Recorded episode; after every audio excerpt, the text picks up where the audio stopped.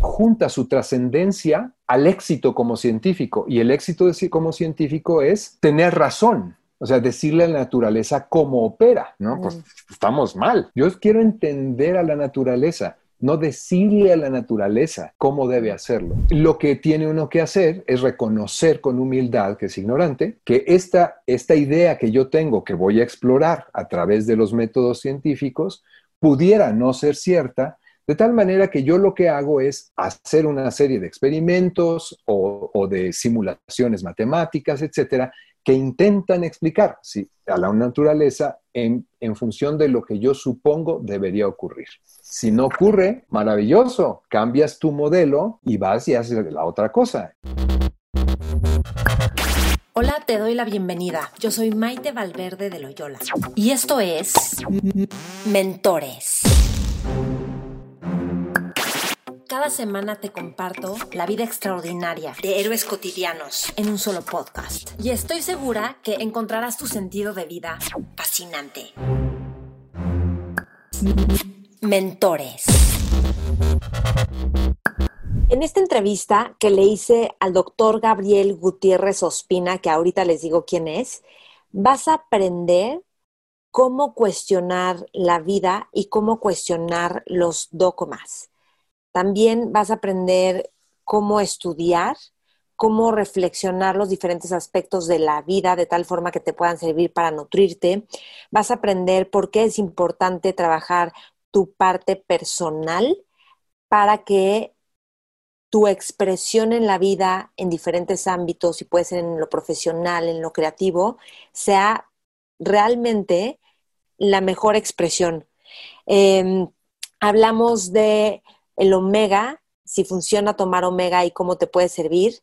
Vas a aprender acerca de los experimentos que está haciendo, acerca de lo que se cree de la mente y del cerebro y que realmente no funciona el cerebro como muchas veces nos lo están diciendo. Em, nos comparte qué es lo que hace en clases en las que él da, que son formas totalmente irreverentes de enseñarle a las personas. Vas a aprender acerca de la innovación, cuál es la diferencia entre innovación y mejora. Vas a aprender también acerca de cómo irte quitando máscaras te va haciendo más libre y al ser más libre disfrutas mucho más tu profesión y disminuye muchísimo el estrés. Vas a aprender también diferentes formas de estudiar, vas a aprender de una persona que tiene un montón de proyectos diferentes y cómo es que esto es posible hacerlo.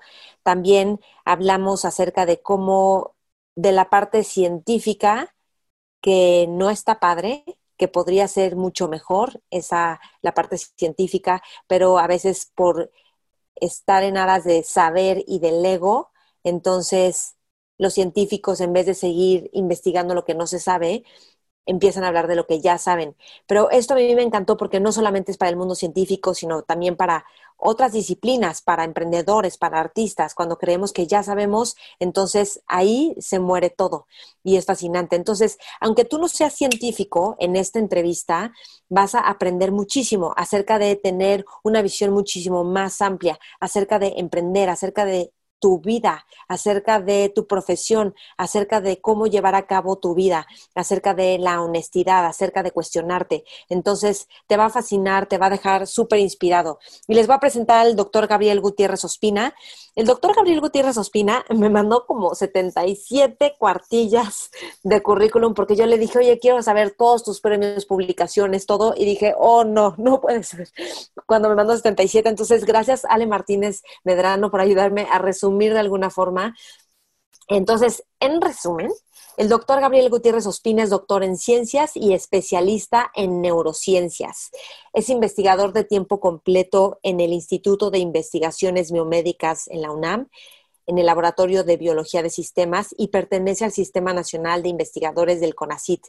Es médico cirujano y partero, tiene una maestría en ciencias fisiológicas y doctorado en ciencias fisiológicas, todo en la UNAM y además estudió en Estados Unidos un postdoctorado, dos postdoctorados, uno en la, en la Duke University Medical Center en el Departamento de Neurobiología y otro en, el, en la University of North Carolina en el Departamento de pediatría en la división de endocrinología, o sea, tiene estudios en neurobiología, endocrinología, tiene más de 80 publicaciones en revistas arbitradas y ha participado en casi 200 congresos, dirige y ha dirigido estudiantes de licenciatura, maestría y doctorado. Tiene numerosísimas participaciones en talleres, cursos, iniciativas de divulgación en video, revistas, podcast y más de 50 distinciones diferentes entre reconocimientos y premios. Entonces, espero que disfrutes esta entrevista compártela con otros a, quienes también pueda servirles. Y no olvides compartir qué es lo que aprendes, qué es lo que más te sirve para la vida, para este momento, para tus emprendimientos. Y tagueame, no olvides taguearme, conectamos en redes Maite Valverde de Loyola. Me encantará saber qué es lo que más te sirve. Ok, pues disfruta esta entrevista y espero que te abra la mente y te inyecte de amor a la vida, curiosidad y que tu mejor expresión se dé en la vida. Bienvenidos entonces y vamos a empezar con esta entrevista con el doctor Gabriel Gutiérrez Ospina. Gabriel, me gustaría empezar preguntándote en este momento cuáles son todas las investigaciones en las que estás o que estás desarrollando, porque creo que son como siete diferentes yo sé de una con tortugas marinas, eh, una de para ver la ascendencia de las de, en ratones, si tienen como genes que ya los predisponen a que envejezcan más rápido, algo así, ahorita si no tú nos explicas. Y otra de neurodegeneración de Parkinson, que se han dado cuenta que el 5% de, de las personas con Parkinson son por cuestiones hereditarias o genéticas y las demás son por factores externos, ¿no? Sí, pues mira, en realidad el laboratorio tiene una vasta eh, experiencia en distintas áreas de investigación. Eso simplemente refleja mi manera de jugar con lo que hago. Este, y entonces eh, hemos, hemos desarrollado y tenemos en activo varios proyectos. Eh, uno efectivamente tiene que ver con la, tratar de establecer la, el sustrato eh, anatómico, fisiológico en el cerebro de la magnetorrecepción o magnetocepción en las tortugas marinas.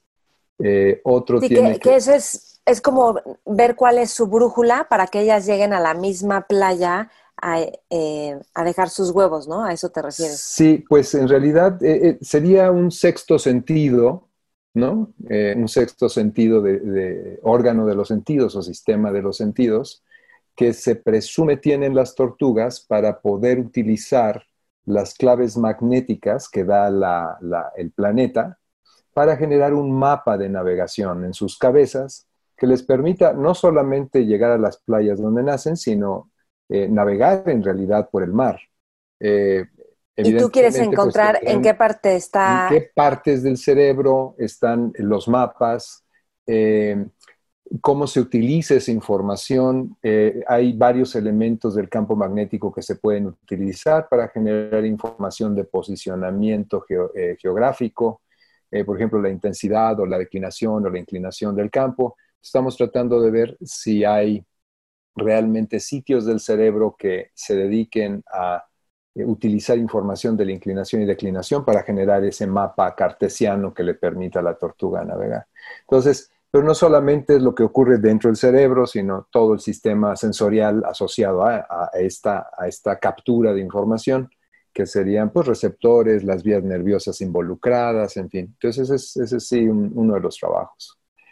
Tenemos otros eh, que tienen que ver más con el área, a esto se le llama ecofisiología, ¿no? Entonces daríamos ecofisiología. Ecofisiología. Nada más quería decir algo que, o sea, que es, bueno, clarísimo, igual y es hasta obvio mencionar lo que el cerebro o una un cerebro no funciona solo, sino tiene que funcionar junto con el cuerpo y todos los sensores que están en contacto con el exterior, ¿no? Así es, así es. De hecho, tú tienes dos partes, digamos, una parte corporal, que es a lo que llamamos interocepción, y la parte que, de información que captan los órganos de los sentidos, que es lo que llamamos esterocepción.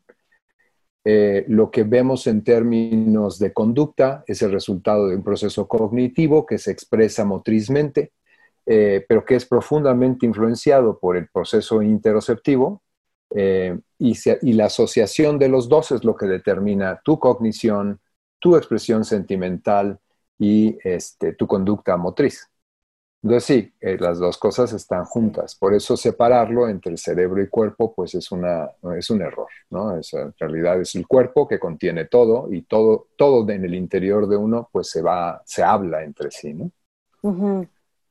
Entonces, bueno, tenemos eso, tenemos eh, otro proyecto que procura entender cuáles son las bases eh, fisiológicas y anatómicas de lo que los ecólogos han llamado durante mucho tiempo competencia espermática y, eyaculación estratégica.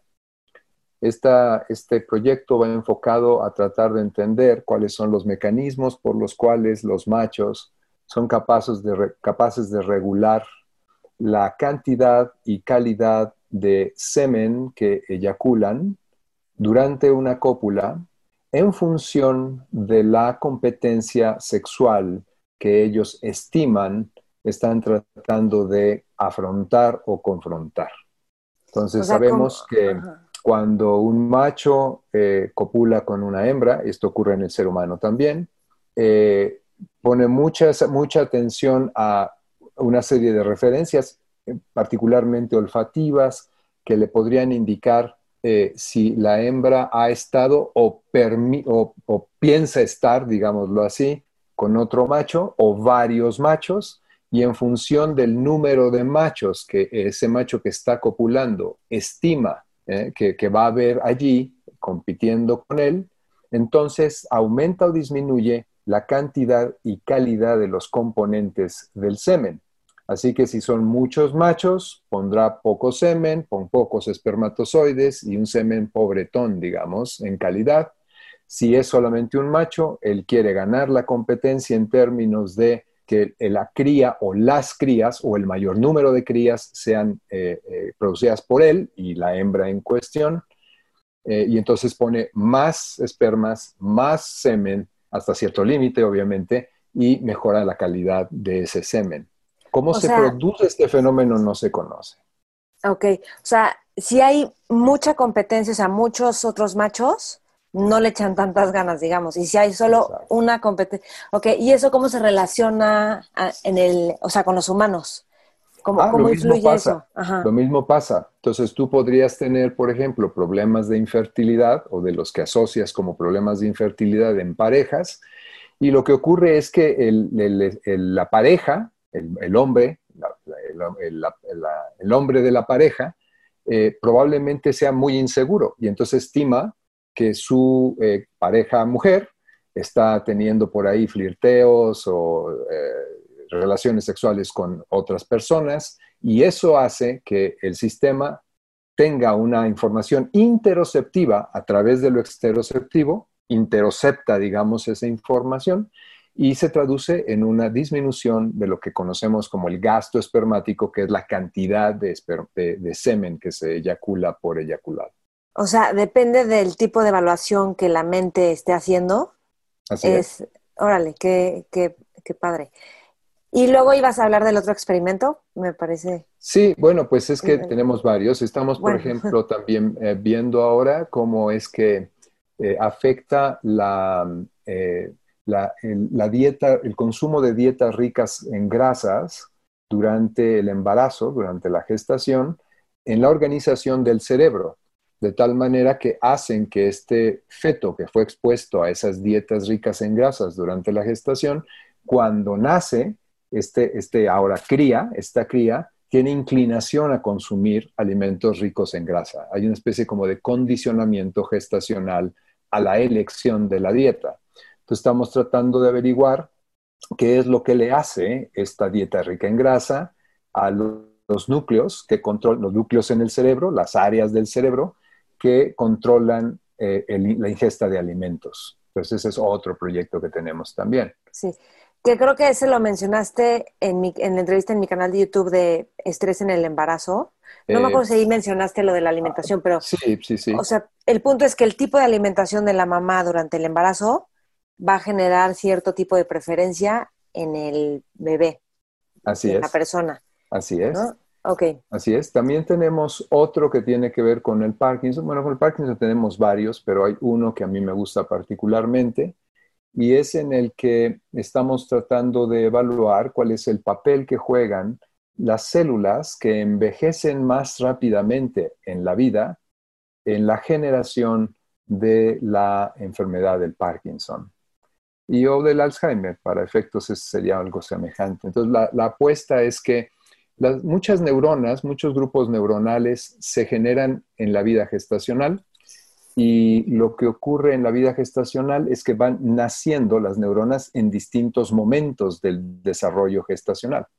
Entonces, ese nacimiento eh, puede marcar eh, el proceso de envejecimiento al mismo tiempo, de tal manera que, por ejemplo, las células que nacen primero sean las que envejecen primero. Por poner un ejemplo, no sé si eso ocurra, eso es lo que estamos tratando de ver. Entonces, si tú tienes una vida desordenada, no duermes bien, comes mal, no haces ejercicio, etcétera, o eres muy irregular en todas estas actividades, esas células que nacieron primero podrían empezar a envejecer a los 20 años. De tal manera que para los 35, 40, tú tienes un grupo de células muy, muy viejas, que les llamamos senescentes, y esas células senescentes empiezan a generar, esas neuronas senescentes empiezan a llamar al sistema inmune produciendo una autoinmunidad contra el cerebro que va, va al final a conducir entre otros factores, a una enfermedad neurodegenerativa que nosotros en este caso pensamos que podría ser el Parkinson.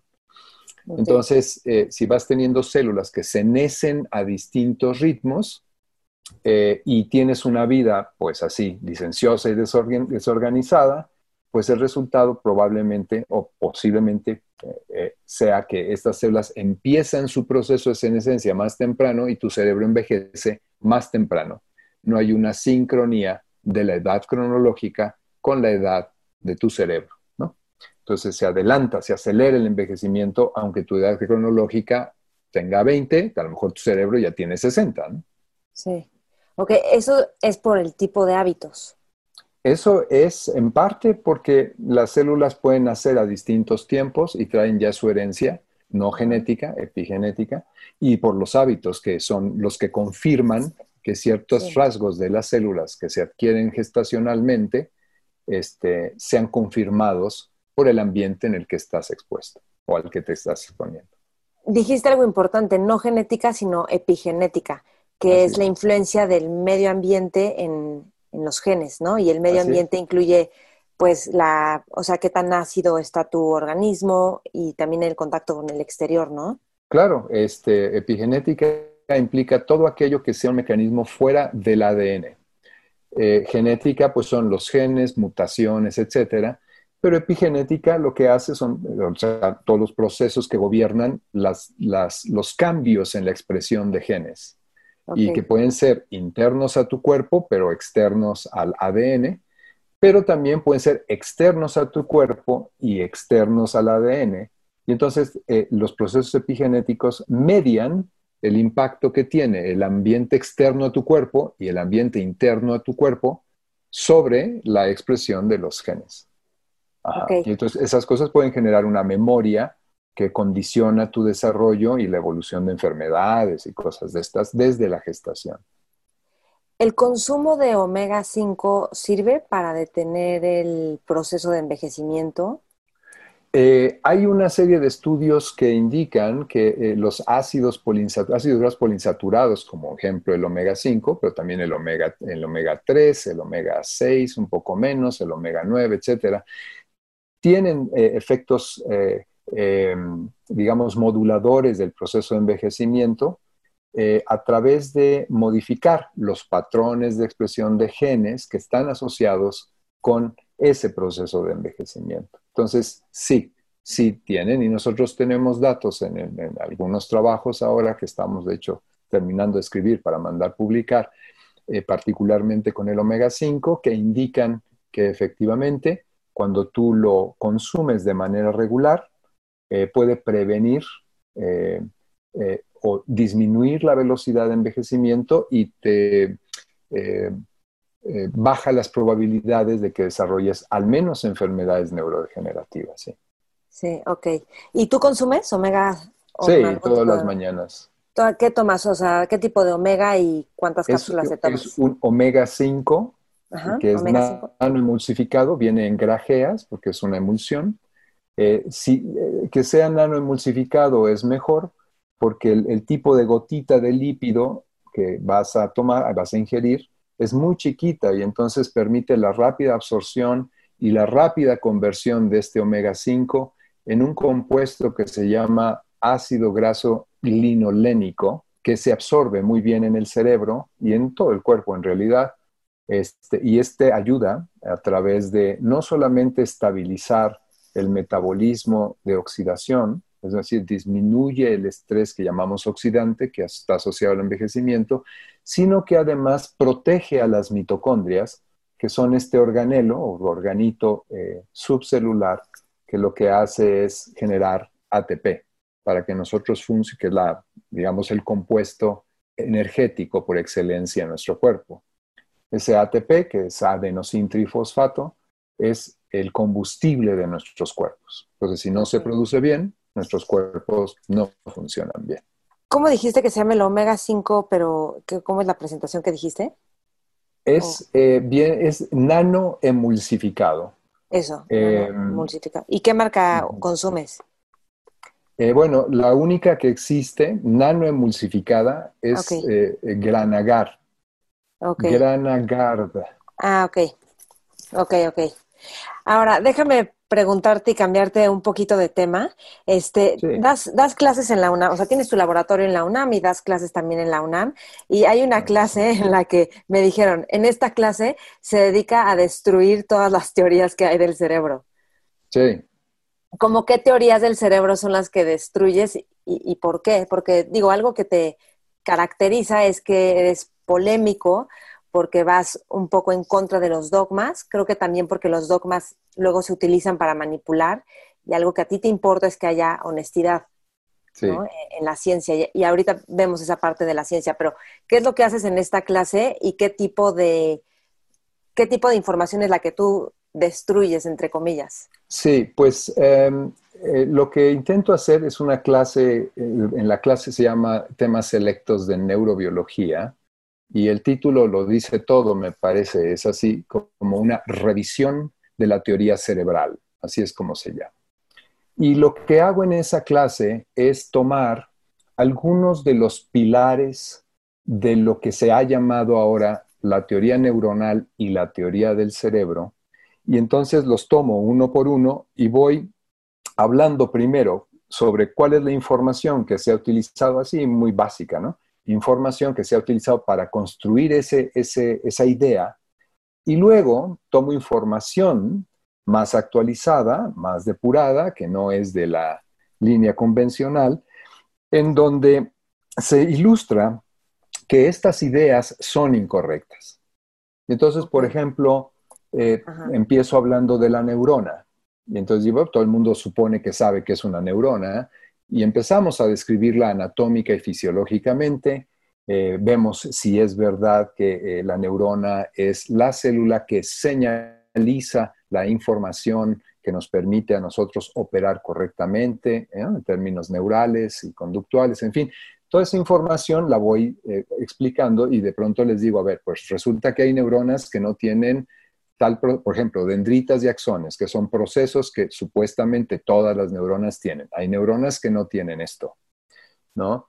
Eh, hay neuronas que no se conectan con nada, simplemente liberan al medio y reciben hormonas y, liberan al medio sus mensajeros químicos y no están conectados con alguien en particular, simplemente la mandan hacia el medio. De hecho, hay neuronas que tienen axones y dendritas cuyos axones terminan, por ejemplo, en la luz de la vejiga. ¿No? O sea, están flotando allí los axones y su secreción se va a la orina, ¿no? Entonces, hay cosas de estas que no, no están muy acordes a las ideas de, lo que es una neurona. Em, sabemos ahora, por ejemplo, que las neuronas sin las células que las acompañan, como se había dicho antes, que se llaman células en conjunto, células gliales, se supone que la célula glial pues le da apoyo, soporte, nutre, ayuda, que haya sobrevivencia de las neuronas, bla, bla. Pero en realidad ahora sabemos que las, las células eh, no neuronales, que son las células gliales, eh, específicamente unas que se llaman astrocitos, son capaces también de transmitir información y procesan y codifican información a través de códigos eléctricos, lo sabemos. Y las neuronas y eh, las, las, células gliales, los astrocitos, se fusionan a través de unas, eh, eh, digamos, como túneles entre las dos células y forman retículos continuos, no son unidades independientes, forman retículos continuos en donde se procesa información importante para la cognición, la toma de decisiones, etc. Entonces, es, como elaborar realmente una, ah, visión mucho más compleja de lo que se supone sabemos del cerebro. Estos son algunos ejemplos, podría darte, digo, hay un curso de eso, así que pues sí, ¿verdad? muchos ejemplos. Oye, ¿y qué es lo que a ti te parece más fascinante del cerebro de, dentro de los últimos estudios que hay? Y, o sea, y obviamente no solo como, digo, como eso nos aporta como humanidad, como seres humanos, este, utilizando capacidades o despertando inteligencias. Yo creo que lo, que más me parece eh, importante de los eh, hallazgos a la vuelta del milenio sobre la operación del cerebro es que estamos acostumbrados a pensar que el cerebro es el órgano y todos los demás órganos trabajan para él. Él lo regula porque es un órgano relativamente egoísta que se preocupa por su eh, estabilidad en muchos aspectos y pues somos básicamente la expresión de nuestros cerebros, ¿no? Y yo creo que lo que nos ha dado eh, eh, la información que se ha acumulado a lo largo del milenio anterior y que está consolidándose en sus primeros pasos en el milenio presente, es que en realidad el cerebro es un órgano más que puede ser controlado incluso por la flora, los, ah, bichos que habitan en nuestro colon o en nuestra piel, y que hay muchas cosas de la operación del cerebro que suponemos o suponíamos que era, o que, que, sí, que era una manifestación consciente y decidida del individuo que tiene ese cerebro, que en realidad no salen realmente de su conciencia.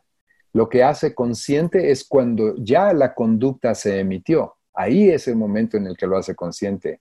Todo lo demás funciona, como bien decía Freud, en el inconsciente y como Freud está vetado de la neurociencia y demonizado, entonces los neurobiólogos ahora dicen que es un subconsciente para no usar el término de Freud, ¿no?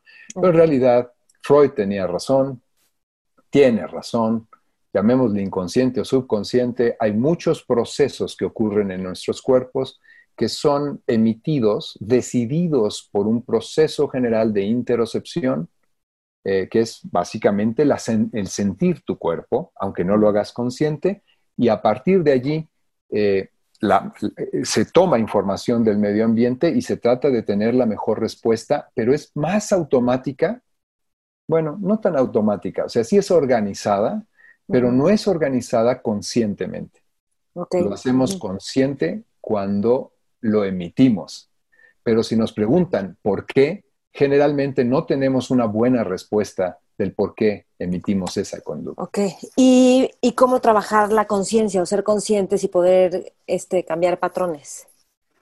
Pues yo creo que la única solución allí es voltear a tratar de entender tu interocepción, es decir, las sensaciones que provienen de tu cuerpo.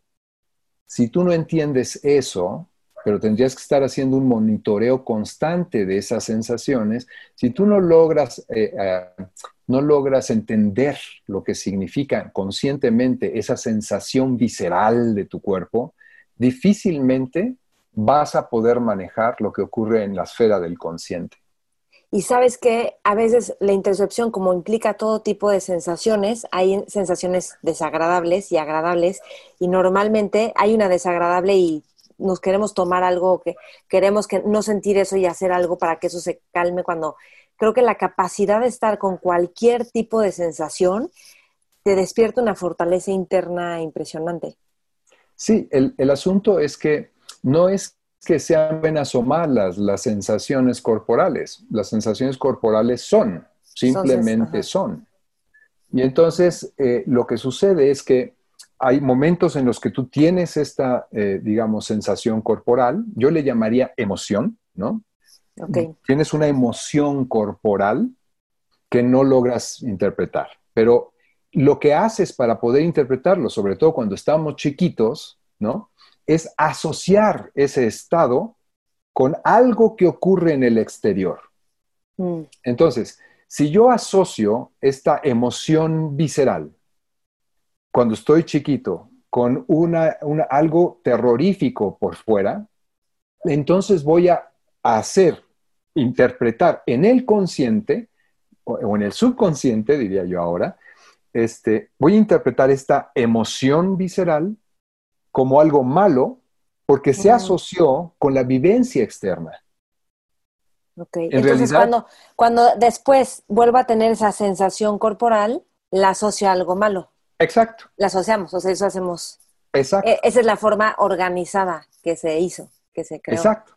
Sí, es para darle un significado y que cuando tú sientas a tu cuerpo, porque a veces se siente, o sea, a veces sí lo sientes, sientes esa emoción como que no puedes interpretar, si no hay nada que ocurra afuera, por ejemplo, en un ataque de pánico, que de repente, pues a lo mejor empezó a temblar, pero el temblor duró 30 segundos y tú te pusiste como loco y sales y no sé, y te escondes y no, haces una, una sobrereacción para lo que ocurrió, quiere decir que algo debió haber pasado en tu vida antes, que no tienes evidentemente consciente, que te hace eh, interpretar esa respuesta de tu sistema corporal como si fuera algo súper agresivo o potencialmente agresivo y caes en un estado de pánico, incluso ya en ausencia del estímulo a cual tú inicialmente asociaste esa respuesta de pánico. Entonces, para poder realmente traer al consciente para acá, necesitas ser muy vigilante y no interpretar, no asignar a tus eh, digamos, eh, a tu emoción corporal, no asignarle de entrada una valencia afectiva, positiva o negativa, sino simplemente es, pues esto siento, lo, voy dejando, lo voy viviendo, lo voy percibiendo y se acabó, no pasó nada, ¿no? No estarlo ligando constantemente, que es muy complicado porque hay muchas respuestas eh, interoceptivas que efectivamente vienen como resultado de un estado de preparación a algo que ocurrió en el mundo exterior. Sí. Entonces, hacerlo es y, y, creo que para eso es mindfulness o este tipo de, meditación de conciencia, es una especie de laboratorio para estar notando todo, todo este tipo de sensaciones y de patrones mentales. Claro, pero el problema con el mindfulness o todos los estados de meditación, hasta la trascendental, es que lo que tienes que hacer es tener un cierto proceso de abstracción del entorno para poder hacer estas relaciones más, naturales, digamos. Pero eso no lo tienes cuando vas cruzando una calle, no lo tienes cuando vas en tu automóvil y alguien sale. Eh, eh, no sé, empieza a temblar. son cosas que son, que requerirían una, una habilidad de contingencia para leer tu respuesta corporal y estar tranquilo. Y eso muy poca gente lo tiene, incluyendo mis colegas budistas. Sí, pero creo que si estás cultivando estados mentales más calmados o de como de mayor claridad, entonces cuando viene un evento es más fácil responder, responder distinto a si estás todo el tiempo con niveles de estrés alto, por ejemplo. Sí y solo sí, eso se, se asocia al no control inherente de la vida. Porque si quieres controlarlo todo, ese estado al que tú te refieres no lo vas a poder eh, adquirir ni de broma. No, sí lo entiendo. Fíjate que creo que hay una malinterpretación con mindfulness que es generar cierto estado mental y mindfulness lo que tiene es que al contrario aceptes el estado mental que hay y el estado interoceptivo que hay, tal cual. Claro, pero no te rompe necesariamente las asociaciones cuando viene el evento porque no sabes cuándo viene el evento. Igual no ocurre igual ocurre. Toma por sorpresa. exacto. Oye, y dime algo, em, hay una, bueno, ¿cómo le haces? Porque lo que la gente dice de ti es que eres visionario, que eres antidogma. ¿Cómo generas esta, o sea, cómo le haces para poder tener esta visión de si esto lo hacemos así, esto va a pasar? Eh, ¿Por qué eres antidogmático? ¿Cómo le haces para no creerte lo que simplemente te enseñan y ya y hacer tu propia investigación. ¿Cómo sabes que tu propia investigación realmente tiene un respaldo o no? Pregunto todo esto porque hay gente que le gusta todo el tema de la investigación y también para que aprendamos a investigar. No sé si nos enseñan mucho a investigar en, nuestra formación escolar, ¿no? No, no nos enseñan. Y, y además, a lo mejor estoy juntando muchas cosas, pero quiero preguntarte, ¿cuál sería para ti el futuro de la educación? porque em, no, porque pues hemos visto que no necesariamente la educación que ponemos así como estandarizada es la que funciona para todos, ni la que permite tu mejor expresión. Y al mismo tiempo también hemos hecho algo que creo que se está rompiendo, que es volverte experto en ciertos temas, ¿no? Tú tienes que ser el que solo sabe de esto y eso se está rompiendo porque la gente tiene que cambiar de profesión a cada rato. O ahorita con, el coronavirus, pues, la gente está cambiando de profesiones, de actividades, de porque tienes que reinventarte, ¿no? Entonces, este. sí. A ver, lo primero que uno debe, creo, y alguna vez hace unos años me gané una buena cantidad de, eh, de pues no enemigos, pero sí de disgustos de mis colegas. Eh, lo primero que uno debe ser cuando uno es científico y o es humano es considerarse ignorante. Eso es. O sea, ignorar no es un pecado. Ignorar es la, la, digamos, naturaleza, la esencia de la investigación científica, de cualquier tipo de investigación, pero hablemos de la científica. Entonces, tú no vas a ser científico para hacerte erudito. Tú vas a ser científico para disminuir tu ignorancia. Son dos cosas diferentes. Mm. Si tú vas, aproximas a la ciencia para saber, hacerte erudito y, conocerlo todo, tienes un problema claro de autoestima. Mm. ¿No? Te duele el saberte ignorante y yo debo demostrar que no lo soy. Entonces, por ahí ya las cosas pues, habría que regresar a la familia, de dónde viene la necesidad de eh, reconocimiento y demás. Entonces, el científico sano, digámoslo así, eh, desde el punto de vista emocional, debe reconocerse como un ente ignorante de primera entrada. Si tú eres ignorante, al donde vas a moverte, ¿sí? Es a la búsqueda no de una preconcepción que tú tienes sobre el mundo. La preconcepción que tú tienes de cómo opera el mundo puede funcionar de guía, pero tú no vas a buscar que eso sea cierto. Lo que vas a buscar es que eso pudiera explicar algo, pero como eres ignorante puedes fallar.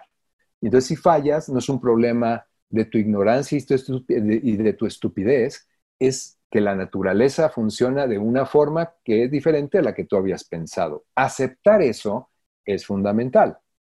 Si tú no aceptas eso, entonces cometes un fraude, que ahora está lleno de fraudes del mundo científico. O sea, que te digan que está validado científicamente no significa nada, puede ser un fraudezote. ¿Por qué? Porque la gente eh, junta su trascendencia al éxito como científico y el éxito de, como científico es tener razón, o sea, decirle a la naturaleza cómo opera. ¿No? Pues estamos mal. Yo quiero entender a la naturaleza, no decirle a la naturaleza cómo debe hacerlo. Entonces, muchos colegas lo que hacen es decirle a la naturaleza cómo operar. Ahí radica su ego, ahí es en donde se sustenta su, sentido de vida, ¿no? En tratar de decirle a la naturaleza cómo debe operar. Y esta gente es muy inclinada a decir mentiras. ¿sí? Porque creen que son los que saben en lugar de asumirse como gente ignorante, que está perfecto. No hay ningún problema porque, insisto, es la madre de la investigación científica. Entonces, o sea, el sesgo está en creer que ya encontraste cómo funciona la naturaleza. Exacto. Entonces, eh, lo que tiene uno que hacer es reconocer con humildad que es ignorante que esta, esta idea que yo tengo, que voy a explorar a través de los métodos científicos, pudiera no ser cierta, de tal manera que yo lo que hago es hacer una serie de experimentos o, de simulaciones matemáticas, etcétera, que intentan explicar a la naturaleza en función de lo que yo supongo debería ocurrir. Si no ocurre, maravilloso, cambias tu modelo y vas y haces la otra cosa y acabas de descubrir, no que tú seas un idiota por no haberle dicho a la naturaleza cómo funcionar, sino acabas de hacer un descubrimiento y entonces lo tomas bien eso debe ser suficiente para robustecer tu ego y entonces te mantienes libre de adoctrinamiento. Ok, que también está toda esta parte de los científicos que hay como, como, como una métrica que tienen que cumplir en publicaciones. Entonces, pues eso genera una presión en la ciencia. Claro, pero siempre... Sí, pero siempre hay alternativas. O sea, yo vivo de este sistema también, me choca, me revienta, porque es un sistema, pues ahí sí, como dice nuevo, la nueva administración, es neoliberal, de producción, etcétera. Y aquí estamos hablando de una actividad creativa. La, creatividad no se mide por número de cochinadas que haces, ¿no? La, la creatividad es algo que necesita ser cocinado, lleva tiempo. Pero bueno, de todas maneras, dentro del sistema tú puedes tener dos, tres, cuatro proyectos que te permitan realmente explorar cosas fundamentales y tienes pues colaboraciones técnicas así muy puntuales, etcétera, que te permite producir buena calidad de ciencia, pero una ciencia que no es ambiciosa, una ciencia que es eso, productivista. Pero eso no quiere decir que como científico no puedas desarrollar proyectos alternativos que pueden representarte a ti desde el punto de vista científico de quién eres, ¿no?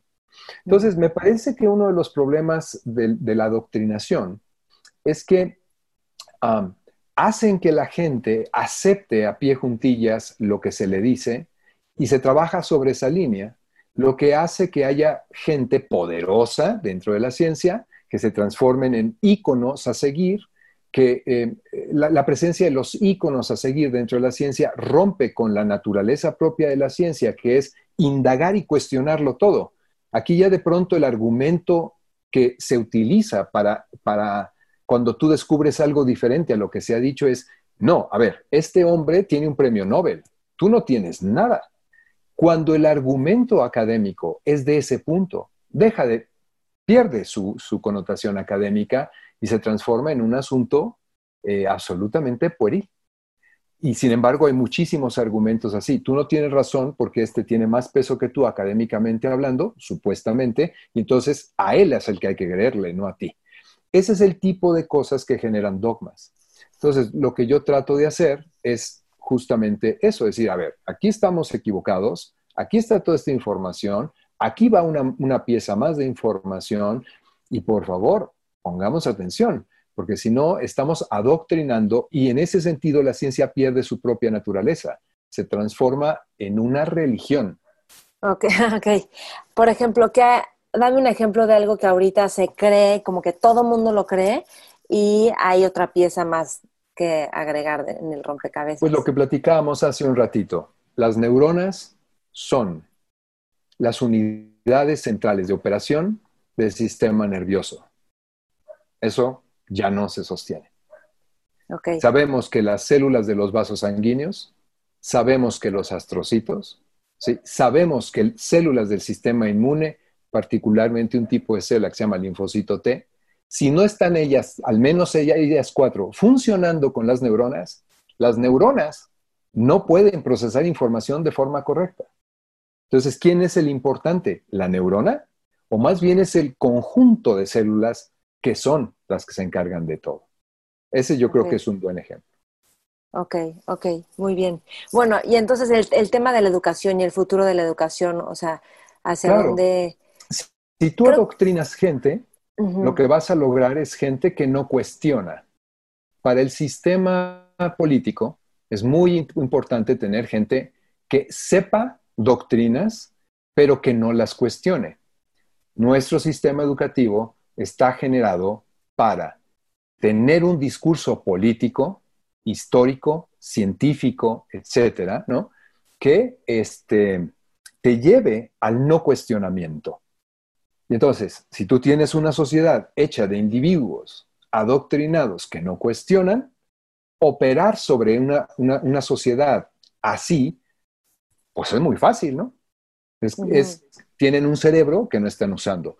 Por eso aquellas, aquellos individuos que se salen del guacal, pues en general los sistemas procuran o deprimirlos o eliminarlos o deshacerse de ellos o demeritarlos para que la, la, eh, la masa adoctrinada simplemente no le haga caso, ¿Qué es lo que estamos viendo ahora, ¿no? ¿En qué? ¿Cómo en qué? Con, los, con los gobiernos en general. Ok. ¿Cómo funcionan los gobiernos? Cualquiera que tenga un punto de vista diferente, y no solamente me refiero al nuestro durante muchísimas décadas, porque este no hace ninguna diferencia. Eh, me refiero a los gobiernos de toda la vida en todos los países del mundo han sido siempre así. Los sistemas educativos públicos masivos son adoctrinadores. Hay libros de texto que hay que saber. La historia de México, todo el mundo sabe quién es Miguel Hidalgo, al menos en, la superficie. Nadie sabe realmente quién fue, bueno, a lo mejor algún historiador más dedicado, pero en general no sabemos quiénes son, ¿no? Sí, creamos como más allá del discurso, más allá de, exacto, más allá del discurso adoctrinador. Sí. Ok. Y entonces, o sea, ¿hacia dónde podría migrar la educación para hacer una educación más libre y también en la que sea, no sé si esta es la palabra, pero multifacética o más versátil?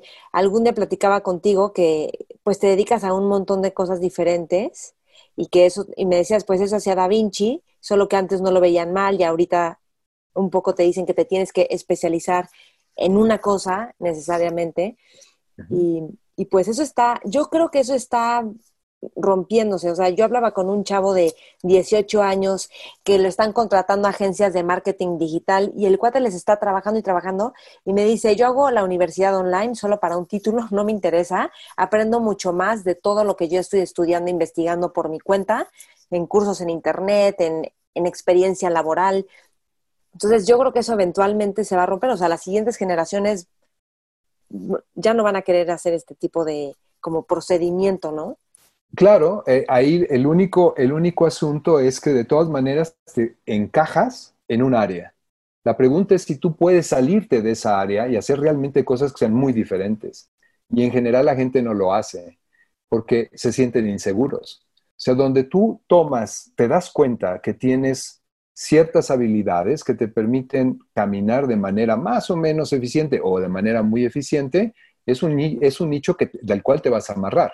La pregunta es ahora, te saco de allí, te meto en otra cosa completamente diferente, te avientas el tiro, casi, casi, casi la respuesta, yo creo, en la mayoría de los, casos será no, porque no se cuenta con la fuerza emocional, la confianza suficiente, la autoestima suficiente de híjole, ahora sí me voy a meter en un sitio en donde no sé nada y me toca partir de cero. Eso genera muchísima incertidumbre. O sea, el, el, que uno diversifique en, el mismo, en la misma área no quiere decir que realmente estás diversificando. Y está esta otra parte en la que dicen es que si no profundizas en una materia, pues no realmente hay como no estás grounded en algo o puedes estar volando por diferentes, alrededor de diferentes materias, temas o actividades. ¿Tú qué dirías? creo que a veces un, profundizar en una cosa te da a lo mejor el conocimiento de... De esa cosa, que es así chiquitita, depende de dónde quieras tú moverte, ¿no? Ok. Porque si tú te metes mucho, mucho, mucho, mucho, pues sí, te haces un súper experto de eso. Hay gente, por ejemplo, en, en el área de neurociencias que son expertos en los canales de calcio, en un canal de calcio. Y bueno, pues sí, son las autoridades mundiales de un canal de calcio, pero un canal de calcio no explica cómo funciona el cerebro, ¿no? Y a la hora que los tratas de echar para arriba, ya no pueden y se sienten tan inseguros que mejor se quedan en su canal de calcio. Entonces, depende a qué nivel quieras tú trabajar. Entonces, la superespecialización, eh, para una gente que tiene una baja autoestima y tiene una alto, alta necesidad de control, es lo sensacional y te va a mantener tranquilo. Pero no es un, no es un explorador. Si tú eres un explorador, no te quedas en un sitio. Le, buscas y vas brincando, pero seguramente esta naturaleza de explorador es porque eres mucho más contingente, estás seguro más de ti mismo y entonces sales y te metes en cualquier lugar. Yo creo que ahí es, es una diferencia de la estructura emocional. Parece que los jóvenes actualmente son más seguros, pero yo tengo 30 años en la universidad viendo generaciones y generaciones y honestamente no son más seguros de lo que eran los de mi generación. Para nada, aunque parezcan que son más seguros, siguen teniendo los mismos problemas emocionales, siguen teniendo esta necesidad de aceptación, de aprobación, de reconocimiento del de afuera, porque ellos no se aceptan a sí mismos, no se creen capaces. Es exactamente lo mismo que teníamos nosotros, nada más que nosotros teníamos un foco que era en mi generación, pues ser profesionistas, con eso resolvías tu problema. Ahora no. Lo que sí tiene el mundo ahora es que pues, cualquiera puede ser una profesión independientemente que vaya o no a la universidad. Puede hacer una vida laboral digna y autosustentarse, al menos desde el punto de vista ah, monetario, sin necesidad de ir a la universidad. Eso sí, me queda clarísimo. Esas alternativas reducen un poquito la, la ansiedad de la inexistencia y la ansiedad del no ser alguien, ¿no? Porque en nuestra sociedad naces, desafortunadamente, sin ser alguien. Entonces, a lo largo de tu vida, una buena parte de tu vida la dedicas a ser alguien, y ese ser alguien no es que tú te reconozcas que eres alguien, sino ser alguien en función de lo que me reconozca el exterior. Ese es el problema, yo creo que tiene todo nuestro sistema educativo, lo ha tenido toda la historia, y mientras eso no se corrija, vamos a tener el mismo tipo de ser humano. Ok, entonces, ¿tú crees que antes o que empezaste a hacer ciencia por reconocimiento y luego lo claro, cambiando? Por supuesto. Eso es una parte de mi evolución que es magnífica y maravillosa. Em, yo empecé a hacer ciencia cuando entré a la facultad al segundo año de entrar a la facultad. Esto fue en 1985 por ahí.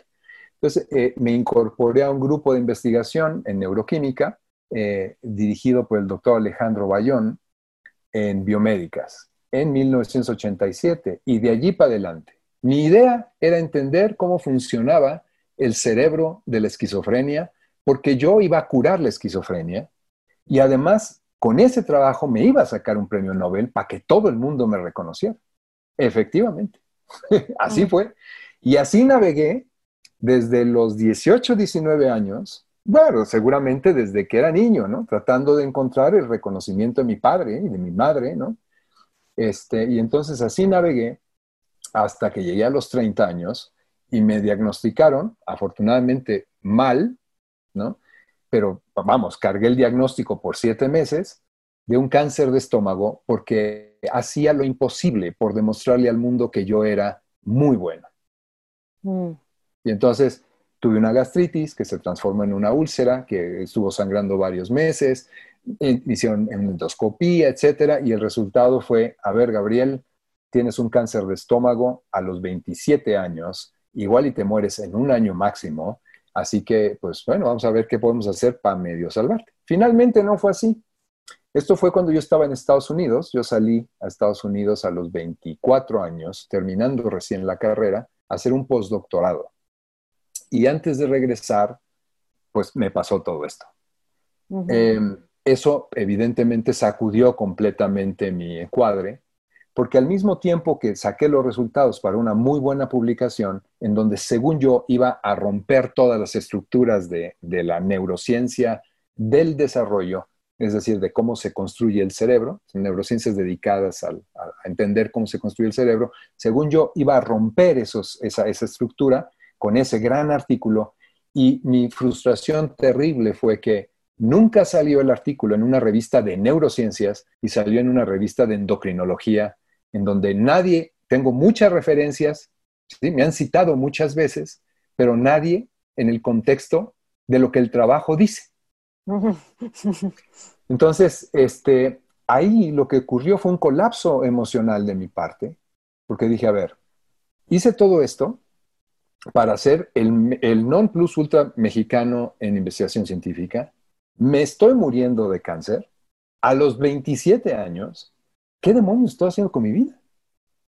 Ese fue el primer sentón. Bueno, hay otros anteriores que tienen, que, tienen que ver con mi vida emocional, pero ese fue mi primer sentón, porque además yo venía de ser el estudiante estrella de la Facultad de Medicina, el super estudiante, el, el referente como estudiante de biomédicas, y ahí fue una especie como de fracaso absoluto, ¿no? Entonces fue un, a ver, siéntate, porque igual te extingues, vale la pena hacer este esfuerzo por demostrarle al mundo quién eres y cómo, y no, lo grandioso que eres y bla, bla, bla, cuando te va a costar la vida hacerlo.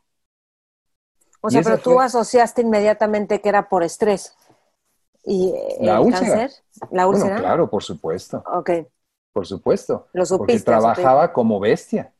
No salía del laboratorio, no tenía vida social, porque mi objetivo era demostrarle al mundo que yo era el científico mexicano más importante que jamás haya nacido y me iba a sacar un premio Nobel. Mm.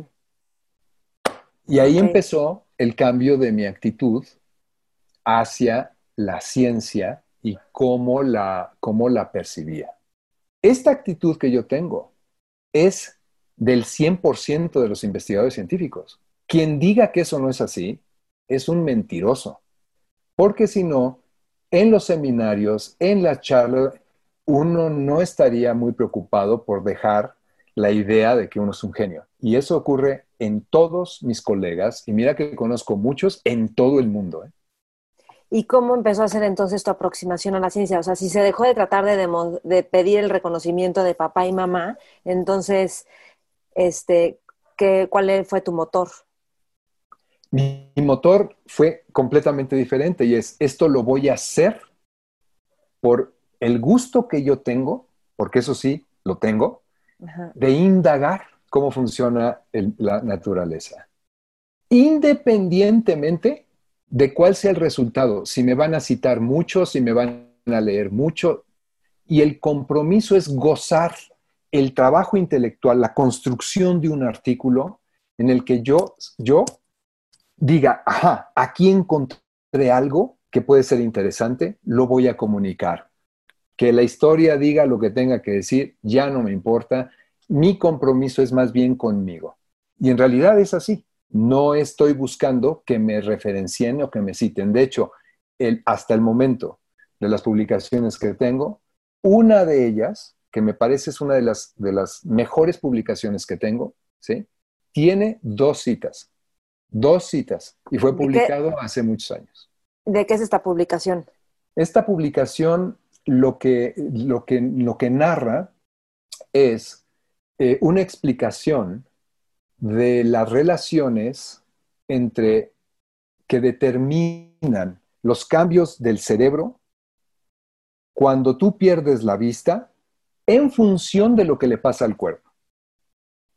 O sea, normalmente la ceguera dicen que es un problema neurológico porque se pierde la vista y bla, bla. Y lo que nosotros decimos en ese, en ese, en ese eh, artículo es que la actividad neuronal que está asociado a la vista no tiene que ver nada absolutamente con la este, reorganización del cerebro, sino es un asunto de una reorganización interna ajena al exterior. Pero ¿cómo va a ser ajena al exterior si estamos en contacto con el exterior y pues hablábamos hace rato de, o sea, de cómo también la mente está formada por el contacto con el exterior. Ah, bueno, es una parte, pero no toda. Pero no toda. Entonces, ¿qué es lo que o sea, qué es lo que te pasa que entonces pierdes la vista? no, pues puedes perder la vista como producto de un accidente, puedes perder la vista por tumores en tu retina, etcétera. El chiste es que si tú pierdes la comunicación de la retina con el cerebro, el cerebro inmediatamente se reorganiza de tal manera que te permite el tacto, que el tacto y la audición ocupen los espacios visuales y tengas mucha más, eh, digamos, corteza cerebral para procesar información táctil y visual, eh, perdón, y auditiva. entonces, el cerebro, que normalmente es visual, se transforma en un cerebro que es capaz de procesar información de dos modalidades sensoriales e integrarlas. Eso normalmente no ocurre, solamente ocurre cuando pierdes la vista. Y es un fenómeno que ocurre no porque aumenten la cantidad de uso que tienes del tacto o porque uses más la audición. No tiene nada que ver con eso. Sucede porque el propio cerebro hace un rearreglo en búsqueda de eficientar el recurso de información esteroceptiva, pero nada más, no tiene nada que ver con que si los usas más o menos, que era lo que se pensaba en ese entonces. O sea, queda un hueco, digamos, si se empieza, el cerebro lo empieza a usar para otros sentidos, pero no es que como empieza, o sea, la vista está disminuyendo, podría ser que la vista disminuye y entonces esos otros sentidos empiezan a usar más esas partes y por eso se disminuye también más la vista. ¿No es eh, No, no, es que eso no se ha demostrado, pero bien podría ser. ¿sí? Aunque en el caso nuestro, el tipo de experimento que hacíamos era una eh, lesión eh, muy aguda de la, de la retina. ¿no? Entonces, lesionas la retina, la desapareces de un día para el otro. No es algo que ocurra crónicamente, pero en la situación crónica podría suceder eso que estás diciendo, por supuesto. Ok. Oye, hay una clase, creo que es de psicología, que me has contado que en tu clase uno o algo así, eh, les llevas el TV Notas a tus alumnos. Ah, ¿Por qué haces esto? Imagínate el, el científico acá y saquen el TV Notas, por favor, vamos a ver, cuéntanos. Bueno, este es otro curso que doy en la Facultad de Psicología que habla eh, sobre las bases biológicas de la conducta sexual. Eh, como es la Facultad de Psicología, pues la gente, tiene, los colegas que dan el mismo curso, pero otros grupos, lo que hacen es hablar de los mecanismos eh, cerebrales que regulan la conducta sexual. Pero la clase se llama bases biológicas de la conducta sexual no las bases cerebrales de la conducta sexual. Entonces lo que yo hablo es de evolución, de evolución de los sistemas de eh, reproducción, evolución del cerebro, ¿no? Este, con relación a esos sistemas eh, de reproducción. Hablo de las estrategias reproductivas, de la eficacia, de para tener hijos, en fin, muchos temas biológicos que impactan sobre la organización del cerebro en el proceso evolutivo. De eso hablo. Entonces, eh, empiezo mi clase siempre diciéndoles lo mismo. Digo, si ustedes quieren realmente saber eh, cómo funciona la sexualidad humana en la, en la, así real, vean el TV y novelas.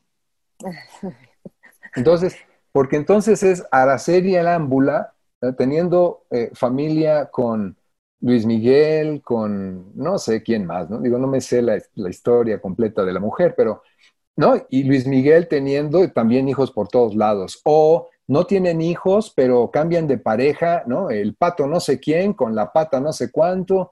Van cambiando de parejas como si fueran cartas, ¿no?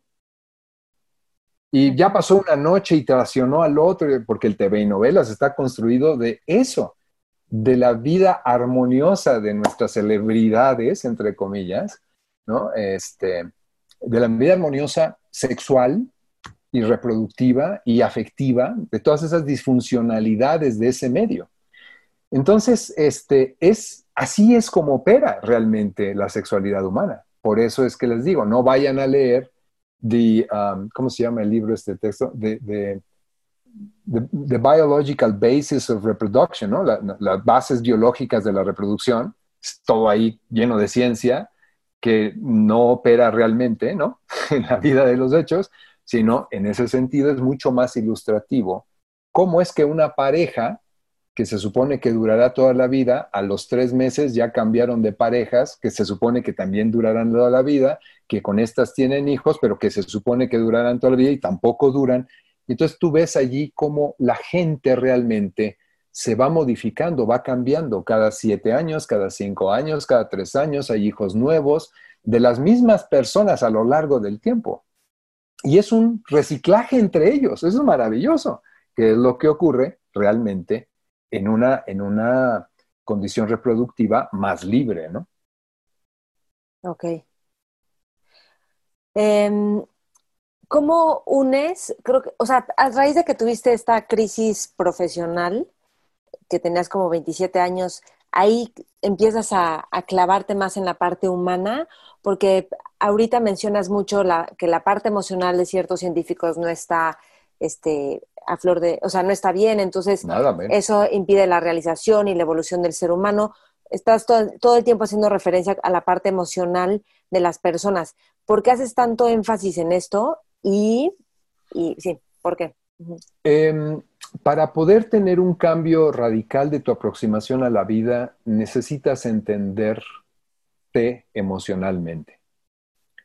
Em, y entenderte emocionalmente es algo que te produce un choque porque vas a empezar a darte cuenta que en tu vida hay un montón de máscaras que tratas de mantener, porque las máscaras te permiten obtener de la sociedad el reconocimiento.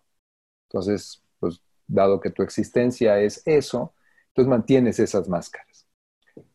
Para que la ciencia sea libre de prejuicios y de mis necesidades emocionales, necesitas empezar a retirarte esas máscaras.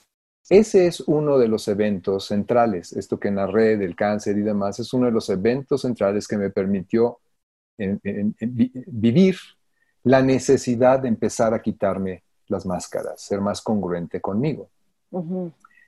Em, a partir de allí, y ahí sí te tengo que confesar que absolutamente subconsciente o inconsciente, mi, eh, pues mi cerebro y mi cuerpo decidieron, sin que yo me diera cuenta de eso, de ir como poniendo atención a estas cosas, a estas cosas que hacía y que estaban siempre eh, buscando un reconocimiento.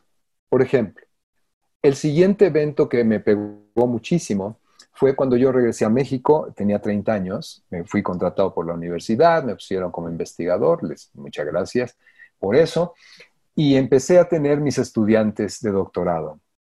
Los estudiantes de doctorado a los dos años hacen un examen que se llama de candidatura y definen si siguen en el programa o no. Bueno, tres de mis estudiantes de doctorado tenía. Dos de ellas quedaron fuera del programa. Para mí, una de ellas, afortunadamente, pues se quedó en el programa y terminó su doctorado. Pero de las tres que tenía, las tres primeras que tuve, dos quedaron fuera. ¿Cuál crees que haya sido mi lectura?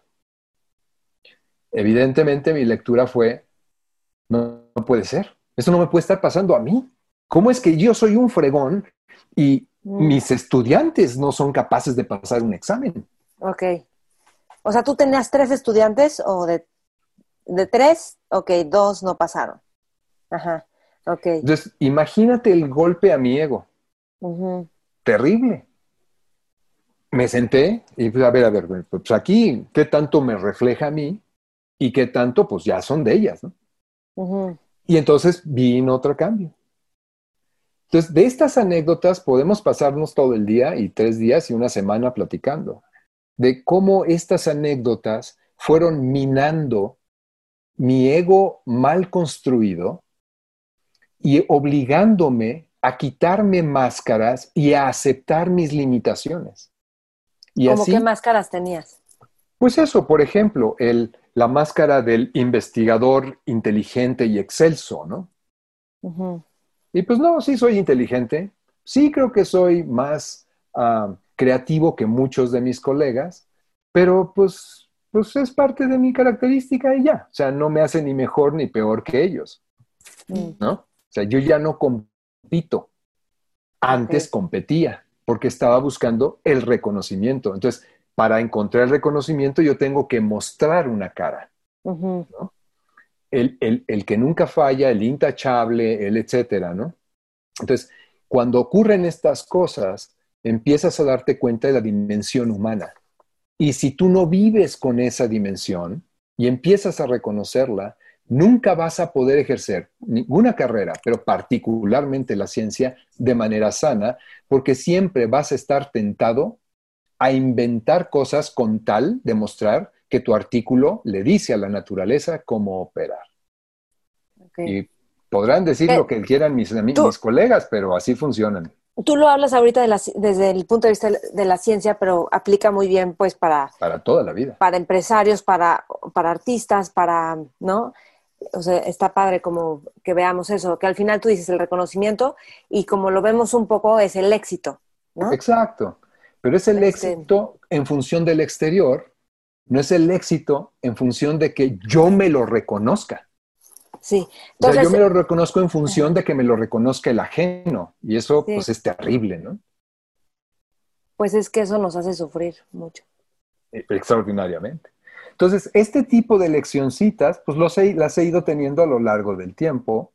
Eh, esto pues ha sido un proceso de 30 años consciente, o sea, cada vez haciéndolo un poquito más consciente, pero a los 40 años tuve así una, casi una epifanía, no con, mi, con relación al trabajo, que ya me había dado mis lecciones, sino más con mi vida emocional eh, de pareja, ¿no? que me, cambió completamente todo por esta, este devenir histórico que no haciéndolo muy consciente, pero que mi subconsciente venía trabajando, me llevó en el momento en el que pues, simplemente tuve esta realización, ¿no? esta especie de iluminación, y ahí cambió mi vida realmente de manera muy significativa a partir de los 40 años.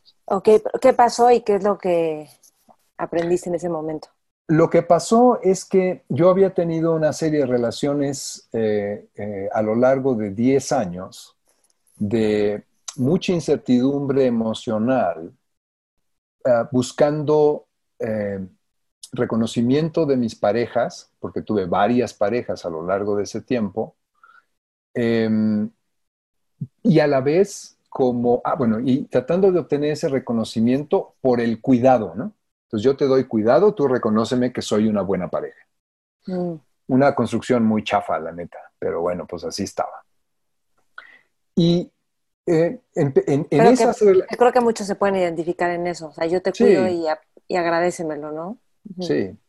Y en esas relaciones, este, pues como no son relaciones de amor genuino, ¿no? Sino más bien es de una situación que viene desde el desamor, porque lo que estoy diciendo, de entrada yo empiezo la relación pensando, en realidad tú no me amas. Entonces voy a hacer esto para que me ames, ¿no? Mm, que es la relación esencial que uno establece con los padres. Es una relación de desamor. Es falso que los padres nos aman cuando nacemos. A lo mejor hay algunos que sí, pero en general somos productos de estados de desamor. Y ¿Crees que los papás no aman a sus bebés? Yo siento No. que eh, o sea, yo eh, para mí es impresionante ver, o sea, a mí de hecho me sorprendió cuando empecé a ver- tener gente cercana que tenía bebés y ver ese amor y cómo les yo da no creo. Si fuera amor realmente, no se condicionaría. Y muchos padres condicionan las carreras de los hijos, las carreras humanas, ¿eh? no me refiero a la carrera profesional, a las carreras humanas de los hijos en función de sus propias expectativas. Tan es así que, bueno, es, son madres que, no, es que mi hija pues tiene que tocar el piano, ser danza, ir a danza, ir a no sé qué. Nadie le pregunta a los niños necesariamente, oye, ¿tú qué quieres hacer? Ok, Ahí estás cubriendo expectativas de los papás. En fin, bueno, si las cosas fueran diferentes, no habría tanta disfuncionalidad emocional y las relaciones humanas que, establecería, que establecemos deberían ser sanas. Entonces, para mí es al contrario. entonces te Nacemos diste en un cuenta estado- que, que empezaban las relaciones de desamor, desde desamor. Claro, porque tú lo que quieres al vincularte es que te amen, porque tú no te amas a ti mismo. Entonces, si te ama el otro, eres merecedor de ese amor, entonces es que tú dices que te amas a ti. Pero te amas en función del amor que el otro te da. Entonces, ¿qué, qué haces? Le das premios al otro para que te diga, te amo. Cuando oyes eso, ya la liberaste, ¿no? o para que te siga amando. Claro, ya que lo tienes, pues la angustia entonces ahora es mantenerlo. Exactamente. Entonces, establecemos relaciones inicialmente desde el desamor. Y eso lo aprendemos en la familia, o sea, a mí que no me vengan, ¿no? Porque ¿en dónde más? En fin. Entonces, este tipo de cosas, pues te lleva a tener ah, una serie de situaciones que en donde ya las cosas no empiezan a funcionar y dices, a esta persona como que ya no me ama tanto, ¿no? Ya me hace el feo, ya se está quejando de mí, ya no sé qué. Y entonces, ¿qué haces? Sales a buscar otra pareja. Entonces te transformas en un infiel. Y dices que amas a esta primera y que amas a la segunda también, cuando en realidad no es cierto. Estás vinculándote desde el desamor, otra vez. Y como esta ya empezó a hablar mal de ti, entonces te brincas con la otra, ¿no? que está ahorita hablando bien de ti porque apenas te conoce. Apenas te conozca más, pues ya veremos a ver si habla bien todo el tiempo, ¿no? Ese es el problema. Entonces, este es un ciclo vicioso que lleva a infidelidades, etcétera, etcétera, etcétera, y terminas verdaderamente agobiado, no solamente sintiéndote culpable, sino absolutamente incongruente, ¿no? Porque hay una serie de valores que quizás sí los tienes reconocidos, para los cuales estás siendo incongruente, estás siendo deshonesto, etcétera, etcétera, etcétera, y aunque lo reconoces, es tal la necesidad de amor que te los aguantas, pero a un costo de interocepción y a un costo de salud brutal. Entonces, cuando llegaron los 40 años, estaba pasando por un proceso parecido al de los años anteriores, con una pareja que tenía tres años con ella. Y entonces, lo que, lo que estábamos un domingo viendo la televisión y surgió el programa este de, no sé si National Geographic o alguna cosa de esta, estábamos viendo, y apareció la, la cosa esta del poliamor. Y entonces yo me identifiqué de inmediato con eso. Eso cambió completamente cómo yo veía el amor, porque eso que presentaron en el programa, para mí, era el reflejo de lo que debía ser el amor. Entonces, al abrir mi, eh, pues no sé si inclinación, porque eso diría que es biológico y pues no tengo ninguna eh, razón para pensar que sea así, aunque yo digo que pues sí lo puede ser, este, para mí eso fue una liberación absoluta. Dije, ah, entonces sí se vale. O sea, sí se vale que tú puedas amar a otras personas siempre y cuando se abra todo y que la otra persona, o sea, la pareja, tenga toda la decisión de tomar una elección. ¿No? Y ese, ese ha sido de los 40 a los 50 y pico el avance que yo he tenido emocionalmente. Porque o sea, pero empezaste a acercarte más de, amarte, o sea, empezaste a trabajar en amarte. no, porque el tema era que tú entrabas, o bueno, o entramos de desamor. Exacto, exacto. Entonces, empiezo a amarme, cambio el tipo de, pareja que se acercaba a mí, que, la, que yo aceptaba, pues, porque las parejas que tuve en esos 10 años eran parejas románticas, de amor romántico, de ley, ¿no? Y yo, pues, hacía lo que debía de hacer el príncipe azul. ¿Qué es, es una ah. pareja romántica de ley? La pareja romántica de ley es aquella en donde tú, haces, tú te haces responsable de mi felicidad, yo me hago responsable de mi felicidad, vamos a juntarnos y a crear un algo en pareja que es común y ese algo en pareja tiene que estar por encima de nuestras individualidades. Hay una promesa de amor universal y final y, e infinito ¿no? Que pues eso está muy complicado. Y los dos quedan atados por obligación a la necesidad del otro. Eso es el, elemento fundamental de la relación romántica. Tú eres mi salvador, para el caso del hombre, y tú eres mi linda princesa para el, para el caso de la mujer. Ese es el amor romántico que nos castra a todos. Ok. Entonces lo que hice fue eso, reconocer que no funcionaba ese esquema para mí y empezar amándome a mí, reconociendo lo que había hecho, reconociéndome como pareja, reconociéndome como acompañante mío. Y entonces las relaciones empezaron a cambiar. Eso tuvo un impacto central, porque mi relación con la ciencia y la manera de trabajarla cambió completamente. Aunque siempre había sido diverso, ahora la diversidad era ya por interés ya no era para demostrarle a la gente que yo era tan fregón que podía trabajar en siete temas distintos, tener un conocimiento de muy buen nivel como para hablar con expertos, expertos de siete temas al mismo nivel, porque eso muy poca gente lo tiene. Entonces, claro, era una característica mía que pues, había que destacar, ¿no? ¿Sí? Pero siempre era buscando el reconocimiento del otro. Ok. Entonces, el poliamor se transformó en un cambio radical de la manera en que yo abracé a la vida, regresándole el significado y el sentido de vida a mi vida, en función de mí. Ajá. Ok. Y entonces sí, empecé a amar a la ciencia de una forma diferente, a amar a mis amistades de una forma diferente, a amar a mis parejas de una forma diferente. Ok. O sea, ¿dejaste de esperar de la vida o, qué fue, cómo lo dirías en una oración? ¿Sí? Ok. Oye, este, por cierto, para quienes les interese, en mi canal de YouTube, Maite Valverde de Loyola, está la entrevista de poliamor que te hice, que por si quieren explorar, que también viene como de modelos de familia, etcétera. Em, te quería preguntar, por último, em, tema, ¿qué es la innovación para ti? Esa es una situación bien interesante. En ciencia se habla mucho de innovación, cuando en realidad el grueso no es innovación, es mejora. ¿no? Entonces dicen, bueno, yo voy a hacer este método diagnóstico este, para detectar COVID, ahora que estamos de moda con el COVID. ¿no? Entonces se avientan ahí el método y lo desarrollan, pero resulta que es el mismo método, pero ahora tiene cuatro etapas más o un reactivo de menos o una reacción de enzima, ¿no? una reacción química diferente. Pero el concepto es el mismo que está desde hace 20 años y dicen, esto es innovar. En realidad eso no es innovación, es una mejora tecnológica, ¿no? O una mejora incluso conceptual. En la innovación, para mí, lo que tiene que haber es una ruptura.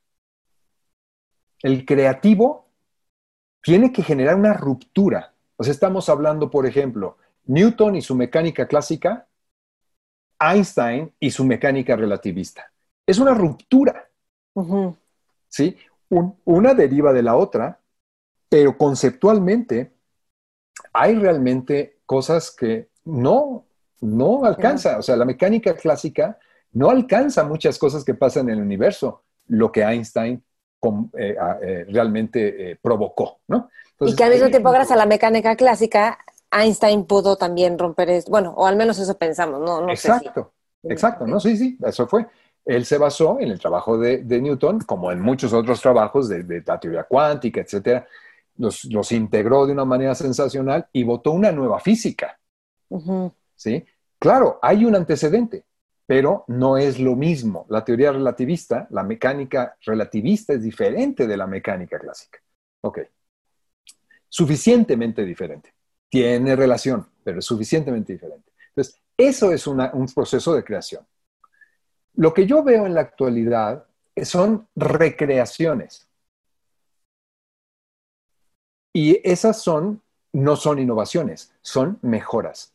Puede haber mejoras conceptuales de modelos teóricos, puede haber mejoras de las computadoras, los relojes, las comunicaciones a distancia, los vuelos al espacio. Puede haber muchísimas mejoras que no son creaciones. Crear en un mundo tan diverso es súper complicado. Entonces yo hablaría más de, una, de un proceso de recreación y mejora más que de innovación. Ese es mi concepto.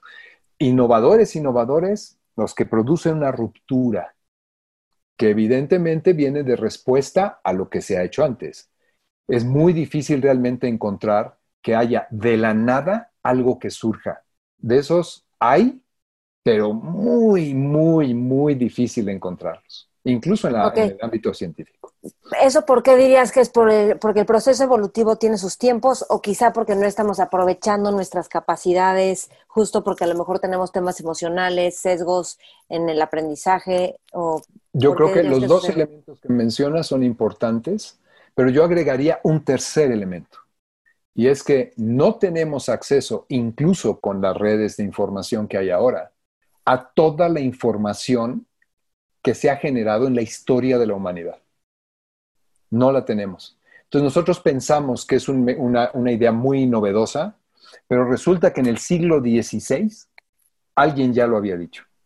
Cuando se propuso lo de los agujeros negros, este, en los años, eh, en, las décadas que siguieron a los 90, en, los 1900, ya en, en 1800 y en 1700, alguien había hablado de entidades, de singularidades, como, como un agujero negro a lo mejor no les habían llamado agujeros negros, pero ya esas singularidades de alta gravitación estaban en la cabeza de gente de los años 1700 y 1800. Ok.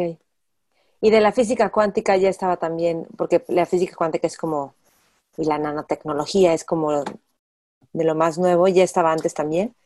Sí, había, había venido, digo, el, el asunto de átomo y el subparticulado y todo eso viene desde los griegos, ¿no? O sea, no es la teoría cuántica, lo entiendo, pero hay un antecedente que la gente viene preguntándose cosas, viene pensando cosas. Y eso, de alguna manera, conforme los experimentos, los formulados matemáticos llegan, los modelajes llegan, pues al final terminas sumando. Por eso esta frase tan interesante de Newton, aunque lo ponen como si fuera muy modesto, cuando en realidad Newton era insoportable, este, eh, cuando dice él que eh, algo así como yo estoy establecido sobre hombros de gigantes, ¿no? O sea, mi trabajo está sobre hombros de gigantes, en realidad lo dijo en un contexto diferente, no en esta humildad que se le asigna a él, pero bueno, eso que dijo es absolutamente cierto.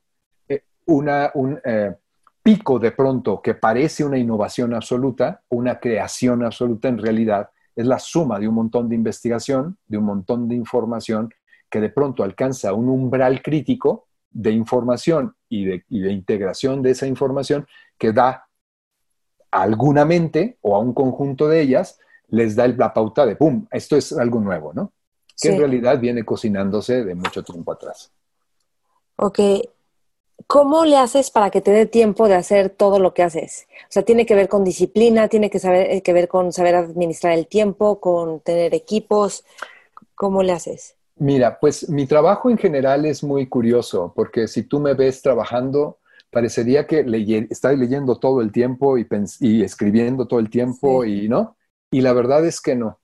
Soy más ocioso este, de lo que parezco o de lo que uno asumiría. Y lo que sí no hago, aunque parezca que estoy procrastinando, o bueno, a lo mejor sí procrastino, pero procrastino de una manera creativa, digámoslo así, o recreativa más bien. Entonces, aunque yo esté sentado tomando, las nubes y salirme a caminar al parque, mi cerebro, consciente o inconscientemente, está trabajando en conceptos, en ideas, en, lo que estoy leyendo, lo voy integrando.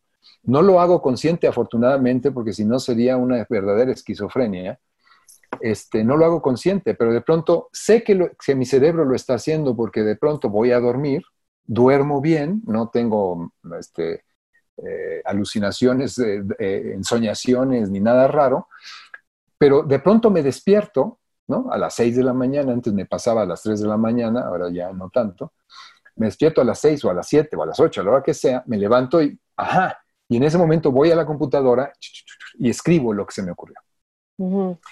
Eh, y puedo, puedo haber estado dos semanas sin haberme sentado en la computadora y no pensando conscientemente en esa situación mi cerebro está operando. Entonces, eh, yo procuro más bien estar más ocioso y dejar como que mi cerebro en su subconsciente, en sus operaciones eh, básicas, ¿no?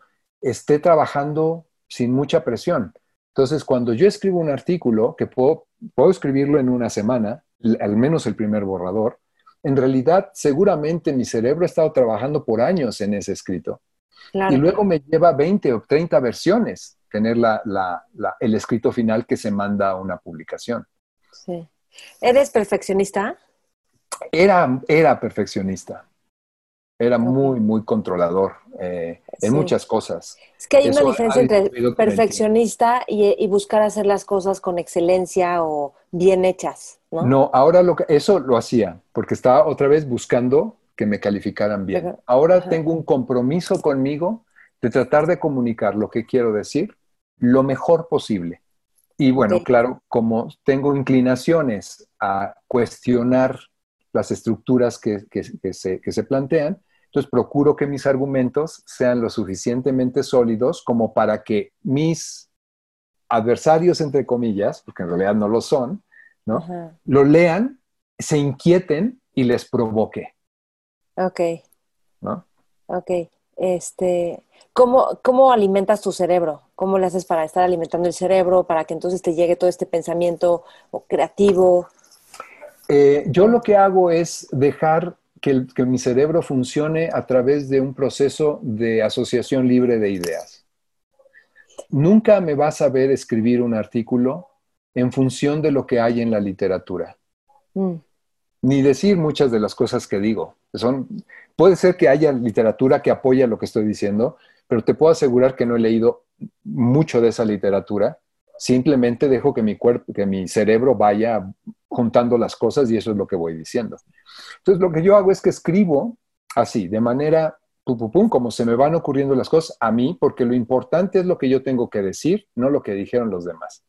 Eso es primero. Y una vez que he armado toda la estructura del texto, entonces es que voy a buscar referencias específicamente en donde yo supongo que hay o intuyo que hay necesidad de apoyar mi argumento. Entonces no, no voy y leo todo, simplemente voy a buscar la información que me parece que es necesaria para apoyar algunos de, las, de los ah, ah, conceptos importantes en la estructura argumental. Entonces, nunca leo de más. Siempre leo con mucha precisión en función de lo que yo quiero decir. ¿Y crees que, porque tú eres deportista, comes sano, ¿crees que eso también ayuda al desarrollo de tu cerebro? Claro, por supuesto, lo deja descansar. Digo, al menos en el consciente. Al menos en el consciente. Ok, ¿cuál dirías que es tu misión de vida, Gabriel? Eso acabo justamente hace un par de semanas de tener una, una, eh, una eh, iluminación acerca de eso, digámoslo de esa manera, un insight, como, dicen en, la palabra inglesa. Este, de los 30 años a los 40, a los 50 y casi 4, porque ahora en dos meses cumplo 55, entonces hasta hace dos semanas, Pensaba que uno de los eventos más importantes o de los elementos más importantes para guiar tu vida era darle un sentido. Para mí el sentido era trascender a través de lo que escribo, a través de lo que enseño, etcétera, y he hecho durante todo este tiempo ese compromiso. Ese compromiso, sin embargo, te puede llevar a frustraciones también, aunque estés ya bastante avanzado en tu autoconocimiento y demás, no dejas de generar alguna expectativa de vez en cuando sobre alguna persona, sobre algún artículo, etcétera, de que esto va a ser fundamental, ¿no? Y esta gente tiene que salir y de alguna manera le voy a ayudar para que salga, en fin. Eso genera ciertas expectativas. A veces no, pero a veces sí. Entonces, tener el sentido de vida fincado en ti, pero a través del otro, de todas maneras, no, no, estoy, no estoy esperando que me reconozcan pero yo veo que tú me puedes ayudar, digámoslo así, como una herramienta, ¿no? Para que yo encuentre coherencia con lo que digo vine a hacer a este mundo. Entonces, uso a los otros, ¿no? Que está bien, porque no estoy usándolos en el sentido de eh, negativo para obtener yo un beneficio sobre eh, económico o alguna cosa así. El beneficio es una beneficio emocional que me hace congruente con mi sentido de vida mientras no lo lastime, no lastime a esas personas, pues está bien, digámoslo así. Eh, pero no es genuino y no estás libre. Para mí, una de las cosas importantes es en, los, en las próximas décadas es estar libre. Entonces, mi realización, mi insight en la, última semana justo eh, fue para poder yo estar realmente libre, que es algo de mis valores que he luchado por, por, por uh, alcanzar, necesito deshacerme del sentido de vida. sino el propio sentido de vida. Y no en el punto, desde el punto de vista nihilista, sino el propio sentido de vida. Si te comprometes mucho con él, el resultado, ¿cuál va a ser? Encarcelamiento.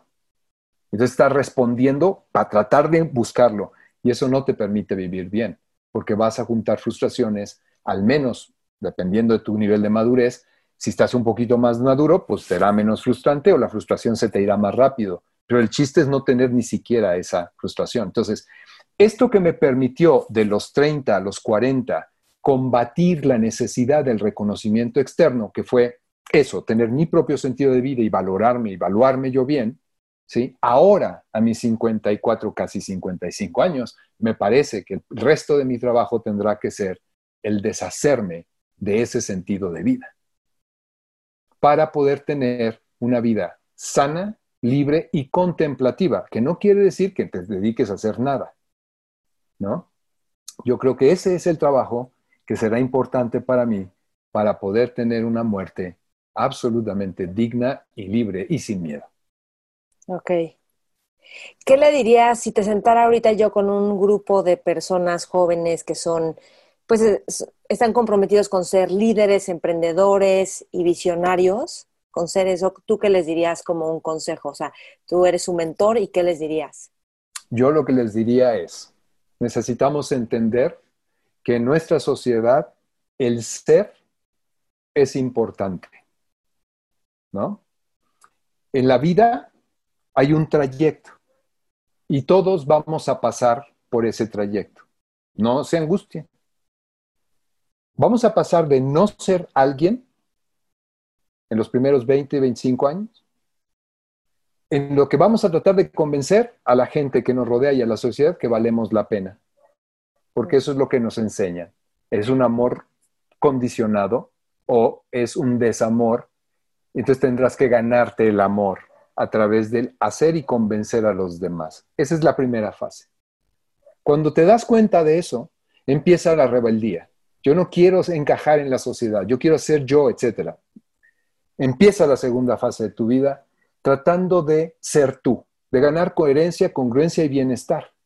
De los 30 a los 50 o a los 40 o a los 45 años. Esa parte será así tu vida. Entonces, empezarás a ser tú y para eso necesitas darle un sentido de vida.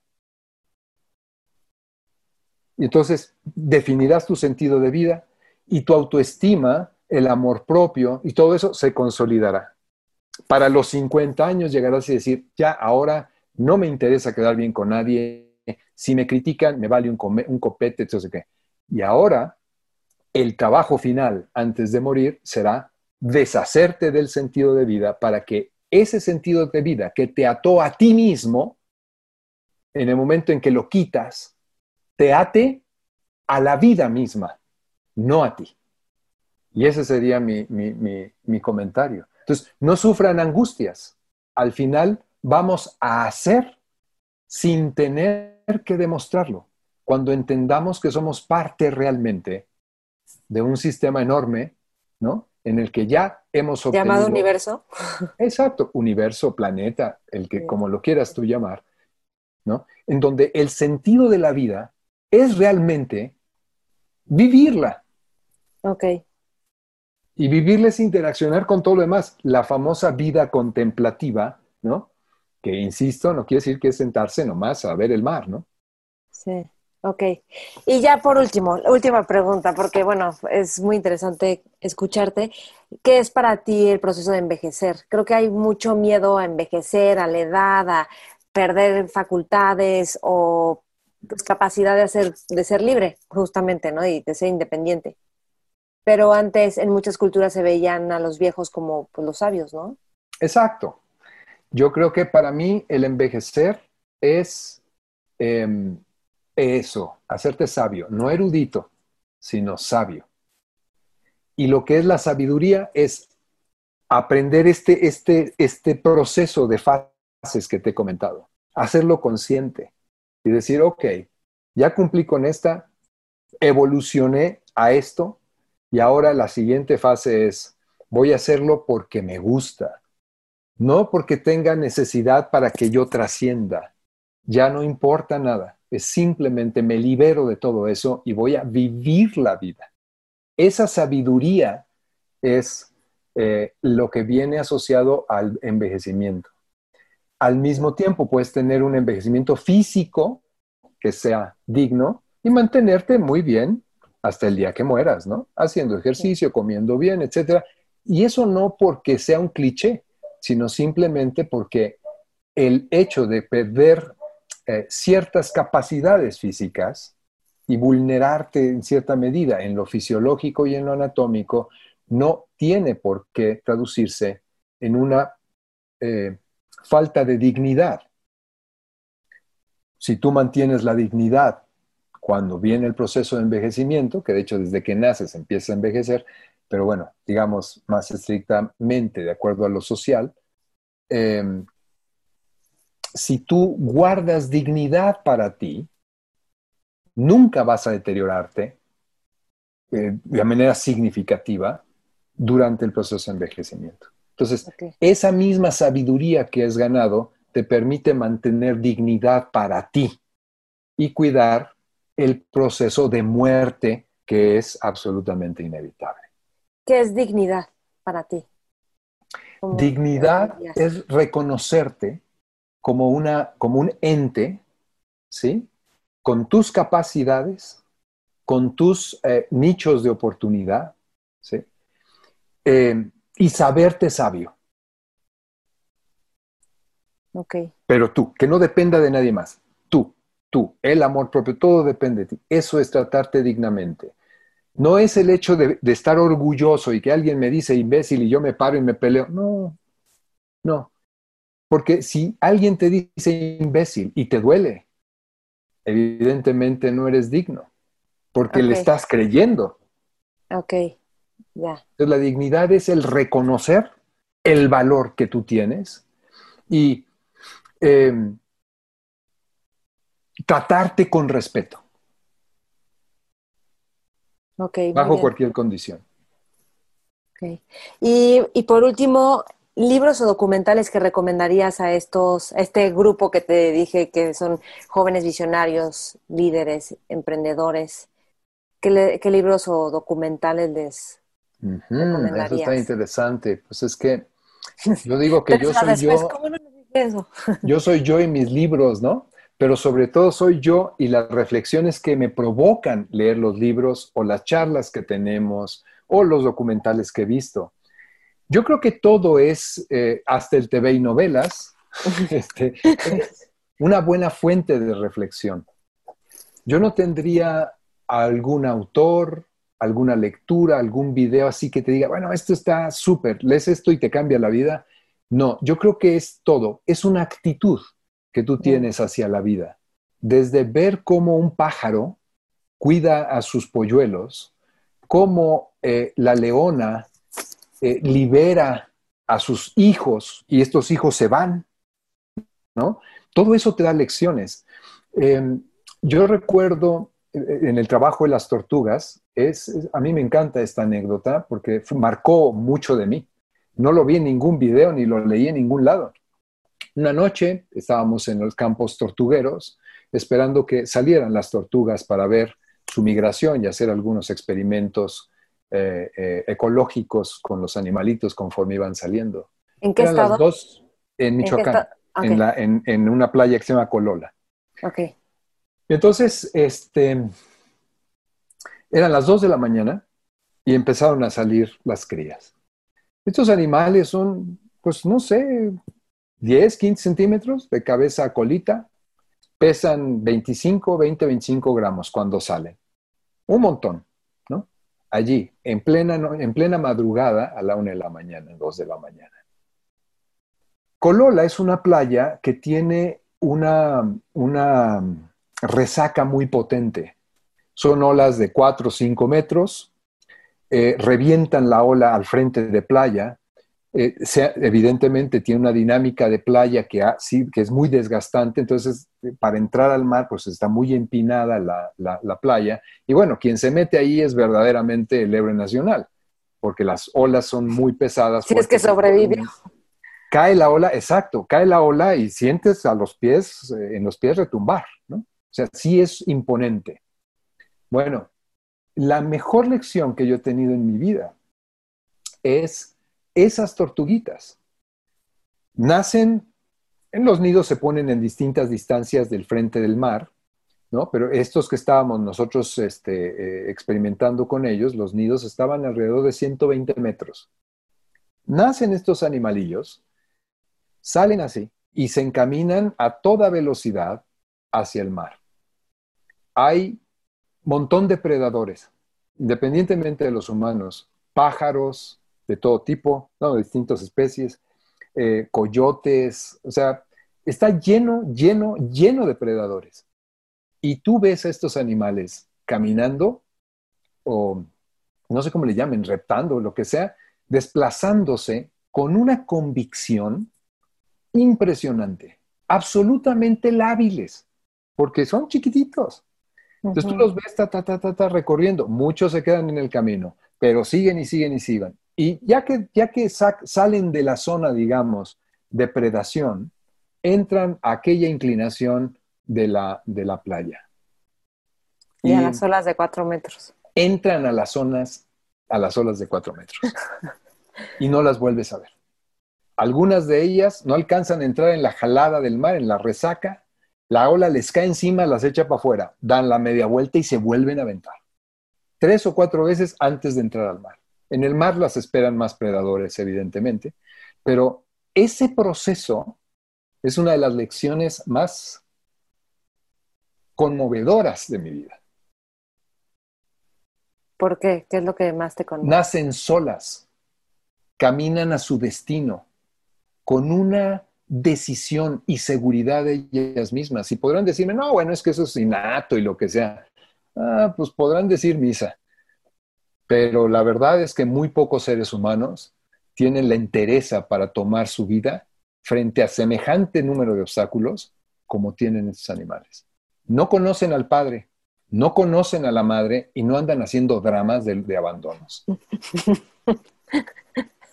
Es una cosa verdaderamente aleccionadora. Hay gente que le cuesta trabajo separarse de sus familias y eso que somos la, cúspide de la evolución cerebral y, ¿no? Que da verdaderamente vergüenza, ¿no?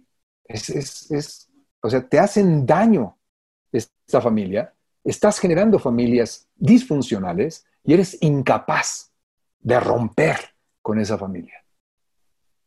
Reconociendo que es una disfunción.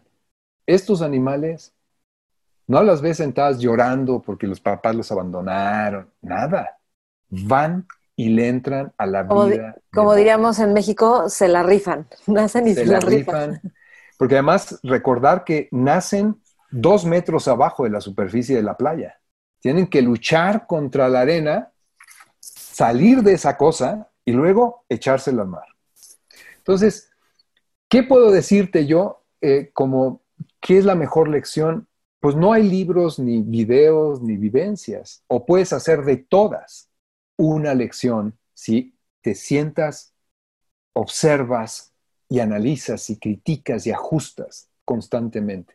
Toda la vida, cada persona es una lección abierta. Aunque las personas incluso se cierren y no te quieran contar, te dice, el hecho de que se cierre, te dice mucho de la persona. El chiste es pensar, pensar, pensar, pensar y pensarse uno en esos entornos. Ok. Ay, Gabriel, pues muchísimas gracias. ¿Dónde te puede encontrar la gente si te quieren contactar? Tienes redes, pero no sé si no. O, no quieres dar ninguna información. no, pues es que no me la sé. El www, etcétera, pues no sé. En el Facebook, pues me encuentran como Gabriel Gutiérrez Ospina. Este, ¿no? Tienes. En la UNAM, pues tengo también allí, el Instagram tengo también, que también creo que está así, este, Gabriel Gutiérrez, no sé ni cómo estoy, creo que sí. Este, y en la UNAM, pues ahí en el Instituto de Investigaciones Biomédicas, ahí están mis datos, si entran allí, esta es una parte pública que tenemos en la red, y pues listo, yo estas cosas no me las sé muy bien, la verdad. Ok, muy bien. Pues qué gusto, gracias Gabriel. Y a todos los que nos escucharon, si crees que esta entrevista le va a servir a alguien más, compártela y, comparte y tagueanos con lo que más te sirve o lo que más te lleva a la reflexión de esta conversación que tuve con Gabriel, con el doctor Gabriel Gutiérrez Ospina. Pues bueno. pues un placer. Un placer, sí, igualmente. Mentores. Okay, round two. Name something that's not boring. Laundry? Ooh, a book club. Computer solitaire, huh? Ah, oh, sorry, we were looking for Chumba Casino. That's right. ChumbaCasino.com has over 100 casino style games. Join today and play for free for your chance to redeem some serious prizes. ChumbaCasino.com. No purchase necessary. Forward, prohibited by law. 18 plus terms and conditions apply. See website for details.